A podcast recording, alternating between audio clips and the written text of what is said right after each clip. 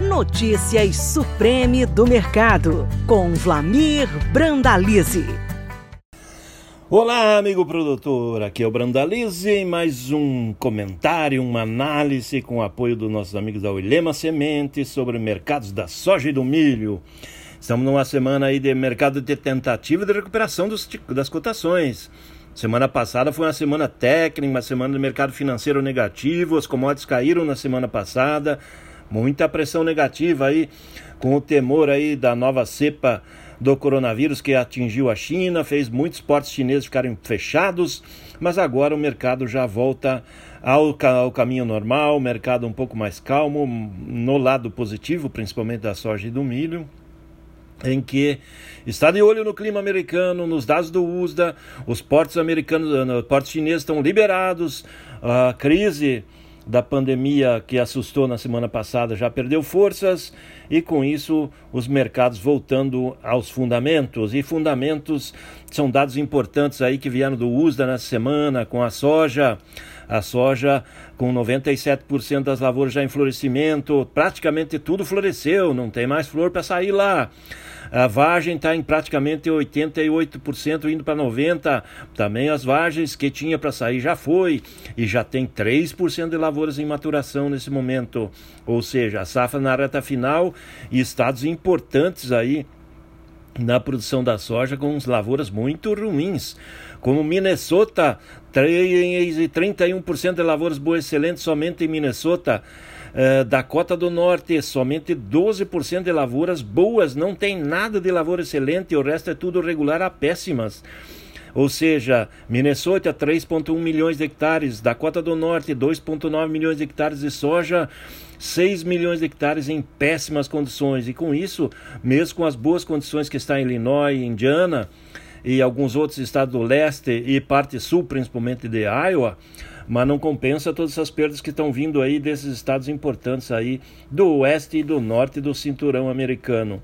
E nos Estados Unidos o USDA acabou reduzindo novamente a qualidade da safra americana como um todo, agora mostrando que apenas 56% das lavouras estão boas excelentes. A semana passada era 57% e o ano passado eram 59% de lavouras boas excelentes, ou seja, a safra americana vai se perdendo nesse momento e já na reta final de agora em diante as chuvas dificilmente vão beneficiar alguma coisa porque a safra já se perdeu aí na parte principal do oeste e do norte do cinturão. Continua com previsão de chuva no molhado, chovendo ali em, em Illinois, chovendo em Indiana, chovendo na parte sul de Iowa. Então está chovendo no molhado, continua chovendo nos mesmos lugares. A safra está indo bem nos mesmos lugares e não mudou nos demais. Então tem perdas consolidadas aí na safra americana e o USDA vai ter que trazer isso aí no próximo relatório já mostrando. E o mercado aos poucos vai se recuperando. Ele tinha perdido os 13 dólares, agora conseguiu consolidar os 13 novamente, agora já está indo em busca dos 13,50, que está sendo a resistência do momento, tem fôlego para isso. Os prêmios a nível internacional e brasileiro seguem firmes. Então o mercado vai tentando recuperar fôlego, esperando pela China que volte às compras. Nessa né? semana a China andou comprando pouco por enquanto, 132 mil toneladas de soja comprada na semana, mas o mercado espera mais, vamos ter mais negócio. A China precisa comprar muito ainda. E passando para o mercado brasileiro, temos aí os dados da exportação de soja aí do, das três primeiras semanas de agosto. O mercado surpreendeu, os embarques surpreenderam, praticamente 5 milhões de toneladas. Foram 4 milhões 993 mil e 500 toneladas embarcadas em três semanas, superaram as expectativas e ainda temos mais sete dias úteis para embarcar. Devemos passar fácil de 6 milhões de toneladas e caminhamos aí para um recorde histórico de embarque também no mês de agosto, no acumulado do ano, seguimos com o recorde embarque da soja, 75 milhões de toneladas até agora, frente a 73,5 do ano passado, que era recorde até aquele momento.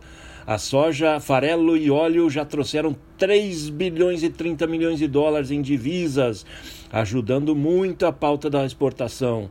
O Brasil exportou nessas primeiras três semanas de agosto aí, no total da exportação brasileira foram 18,5 bilhões de dólares e o total das importações foram 13,1 bilhões de dólares em tudo. E o saldo do, da balança comercial, 5,4 bilhões de dólares. Só a soja trouxe 3 bilhões de dólares. Então a soja segue com o pé no acelerador. No mercado brasileiro, os portos aí na faixa de 171 a 173 reais a soja desse ano e 162 a 163, 164 a safra nova. É uma semana que está tendo poucos negócios. O pessoal de olho no clima, de olho no tempo, as chuvas começando a chegar. Chovendo no Rio Grande do Sul, as chuvas chegando em Santa Catarina, devendo chover no Paraná, indo ao Mato Grosso do Sul. A temporada do, do, do clima mostra que as chuvas vão chegar mais cedo e o plantio vai já andar em partir de setembro. Esse é o quadro da soja no mercado brasileiro. É isso aí, amigo produtor. E agora vamos ao questão do milho. O milho também numa situação em que a safra americana vem perdendo qualidade. O USDA mostrando aí que no momento tem 60% de lavouras boas excelente. A semana passada era 62% e o ano passado eram 64 as lavouras.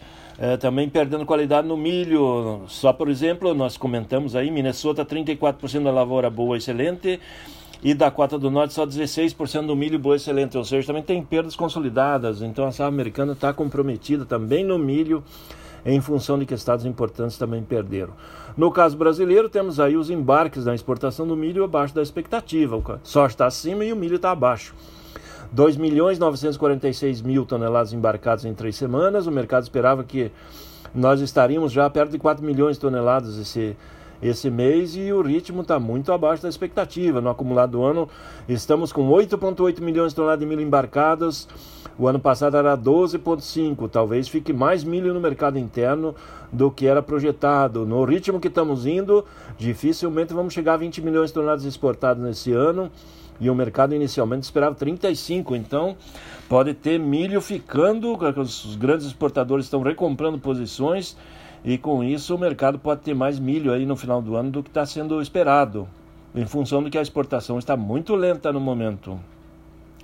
No mercado hoje, os portos aí falam de 82 a 84 para exportação, ninguém vendendo, e o mercado interno bem acima disso, de 85 a 95 é que gira na maioria das regiões, é o produtor nesse momento para o milho que segue firme, a colheita em todo vapor, o pessoal tentando colher antes da chuva para tirar toda a safrinha do campo aí, que já está na reta final da colheita e com grandes perdas consolidadas devido à seca e à cigarrinha que afetaram as lavouras de milho.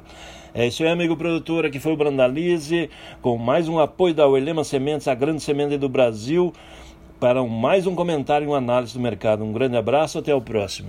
Você acabou de ouvir Notícias Supreme do Mercado. Toda semana com novos assuntos sobre o mercado da soja. Podcast disponível em www.sementesoilema.com.br e no Spotify da Oilema.